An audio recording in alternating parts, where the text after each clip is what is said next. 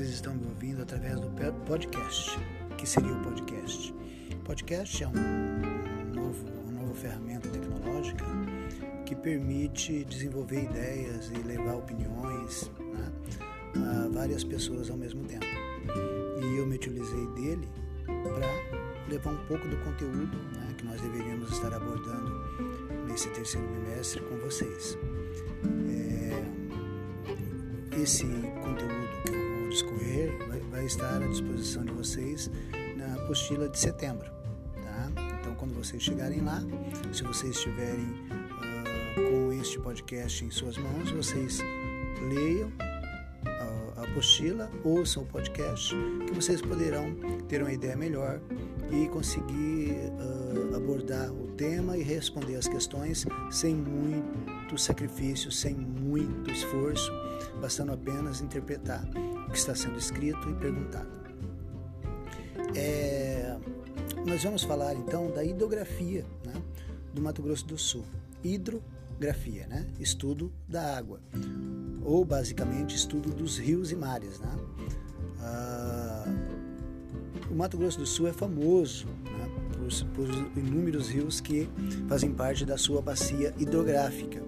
E o que seria uma bacia hidrográfica? Uma bacia hidrográfica nada mais é do que uma área ou uma região drenada por um rio principal e seus afluentes. É, vamos dar um exemplo disso. Uma das mais famosas bacias hidrográficas do Brasil é a bacia do Rio Paraná. Normalmente a bacia recebe o nome do seu rio mais importante. Então nós temos a bacia do Rio Paraná, a bacia do Rio São Francisco, a bacia do Rio Paraguai, a bacia do Rio Amazonas, né, que são as maiores bacias hidrográficas do Brasil. Na nossa região, a maior e mais famosa é a bacia do Rio Paraná. Para vocês terem uma ideia, o Rio Paraná é o rio principal. Os rios que desagam, que terminam suas águas no Rio Paraná, são chamados de afluentes. Né? Então, o rio Amambai, por exemplo, que é o nosso rio maior, nosso rio mais famoso, é um afluente do Rio Paraná. Tá? O rio uh, Amambai deságua, tem a sua, o seu final, a sua foz, né? que nós chamamos de foz, no Rio Paraná. É lá que o rio Amambai termina. Tá? E aí o rio Paraná se torna maior graças às águas do rio Amambai naquela região. Mas o rio Amambai, por ser um rio muito grande, também recebe água de vários rios, né? que são os seus afluentes. E seriam o que? Se são afluentes do rio Amambai, são subafluentes do rio Paraná, que é o rio principal dessa bacia hidrográfica. Vamos dar um exemplo disso? O rio Panduí, que é um rio que nós conhecemos aqui em Amambai, que atravessa a nossa cidade. Ele é um afluente do rio Amambai. Então, o rio Panduí deságua no rio Amambai. As suas águas terminam no rio Amambai. Este, por sua vez, termina no rio Paraná, ou seja, as águas do rio Amambai vão terminar no rio Paraná. E o rio Paraná é tão grande que ele não deságua em nenhum outro rio. Ele deságua no Oceano Atlântico. Tá?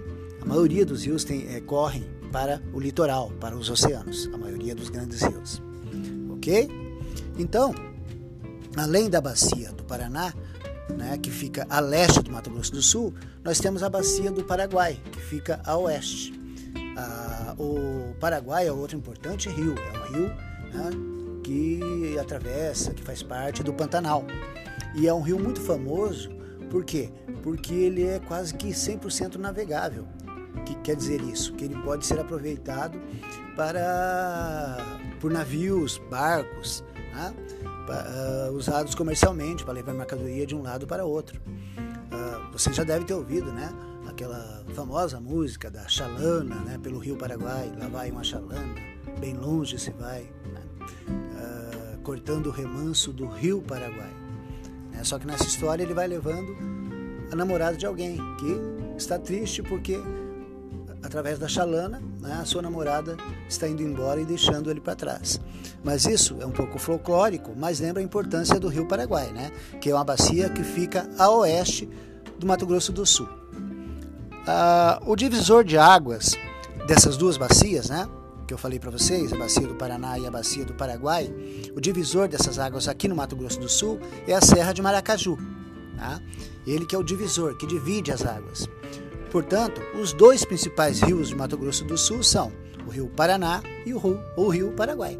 Esses são os mais importantes. Tá? Ah, a bacia do Paraná, ela banha, além do, do Mato Grosso do Sul, os estados de São Paulo, Paraná, Minas Gerais, Goiás, Santa Catarina e Distrito Federal. Ou seja, todos esses lugares que eu falei, estados e o Distrito Federal, recebem águas do Rio Paraná.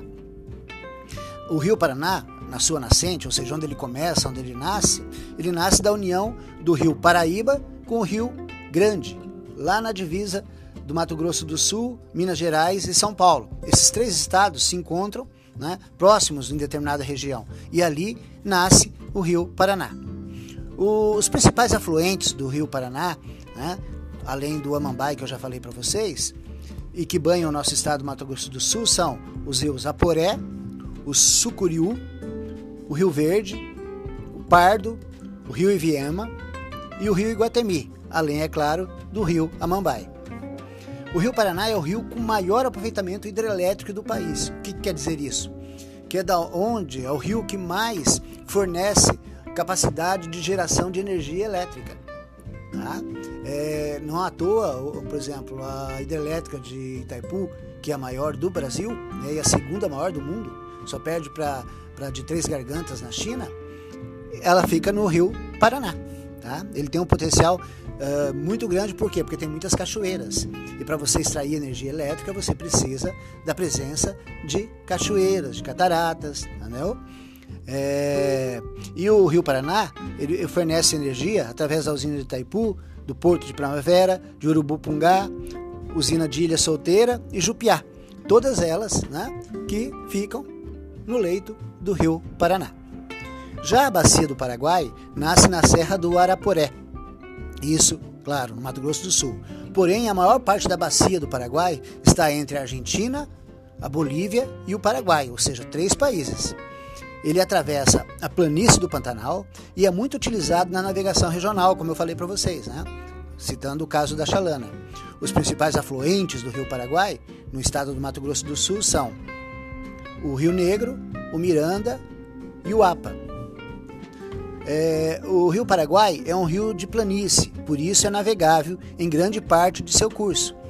Então, ó, o Rio Paraguai é um rio de planície, por isso é navegável. Já o rio Paraná é um rio mais de planalto, por isso que ele gera energia elétrica. Porque se tem planalto, se tem lugares altos, normalmente vão haver cachoeiras, ok? Ah, mas ele, ele é navegável em grande parte do seu curso, mas não serve para aproveitamento hidrelétrico, exatamente porque não tem cachoeiras. O Rio Paraná é usado como hidrovia para o transporte do minério de, de manganês do maciço do Urucum. Em suas margens há vários portos fluviais: o Corumbá, o Ladário, Porto Esperança, Porto Murtinho e outros. Eu disse ali o Rio Paraná, né? não é o Rio Paraná, é o Rio Paraguai. Ele que é usado como hidrovia para o transporte do minério de manganês do maciço de Uruncu, né? que é, um dos, é o segundo maior do Brasil. Em suas margens há vários portos fluviais, ou seja, o que, que são portos fluviais? São lugares onde os navios chegam para pegar ou para deixar mercadorias. Tá? É ali que ele, que ele ancora, que ele encosta, deixa a mercadoria ali, às vezes pega outra, às vezes volta vazio, mas é sempre no porto fluvial que essa operação é realizada. E nós temos aqui vários portos fluviais, né? como Curumbá, Ladário, Porto Esperança e Porto Murtinho.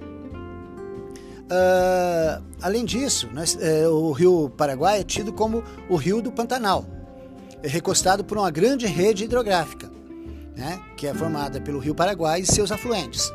Nessa rede, além de rios, existem baías, né, baías, que é uma parte de terra, né, parte de terra que avança rio adentro, normalmente formadas na época das cheias, quando chove muito.